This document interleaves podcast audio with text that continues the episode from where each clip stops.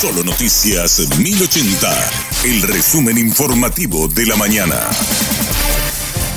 Hola, soy Susana Arevalo y este es el resumen informativo de la mañana. El senador Fernando Lugo evoluciona favorablemente. Los médicos tratantes ya evalúan lo que será un proceso de rehabilitación si continúa mejorando como hasta ahora, según lo explicó el doctor Jorge Querey. Esas metas que nos habíamos propuesto las fuimos cumpliendo totalmente. Hasta anoche todo en orden, hoy amaneció sigue bastante estable y espero que hoy sea el día donde podamos retirar ya totalmente la sedación y totalmente el respirador, ¿verdad? Si eso ocurriera el día de hoy, es decir, cumpliendo todo el plan, ahora se van a hacer unas tomografías, unos análisis, todo eso, a ver si esas metas siguen cumpliéndose, ¿verdad? Porque son metas de repente son macro metas en el sentido de mantener la presión arterial, la diuresis, etcétera, pero después hay micro metas con respecto a la función renal, a la función cardíaca, a la función y la tomó las imágenes del cerebro cómo está ese y ya terminó el edema, la hinchazón que había tenido, ¿verdad? Entonces, si eso ocurre, bueno, entonces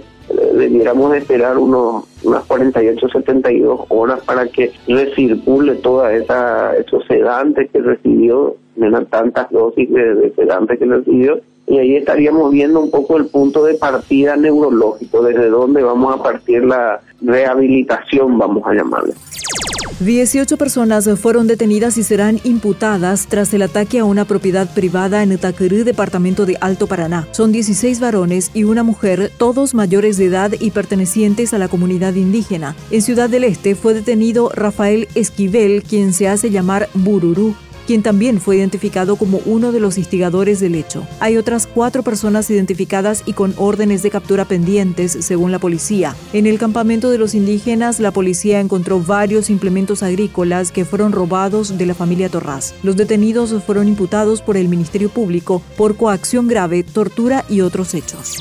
Una manifestación contra la instalación de una antena terminó con un doble homicidio. Ocurrió en el barrio San Felipe de Mingaguazú, departamento de Alto Paraná. Vecinos protestaban contra la instalación de una antena de telefonía celular en el predio de Florentín Borja Segovia, de 51 años. Según el relato de testigos, el dueño de casa se molestó por el ruido y disparó contra los manifestantes. Adriano Rojas Martínez y Oscar Daniel Martínez resultaron con heridas de bala y fueron trasladados a los hospitales de Ciudad del Este y Mingaguazú, donde llegaron sin signos de vida. El presunto autor de los disparos está prófugo.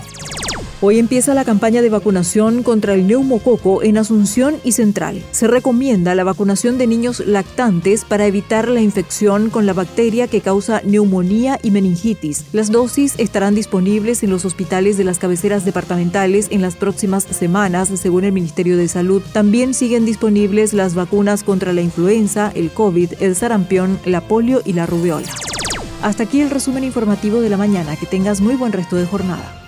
La información del día aquí, en Solo Noticias 1080.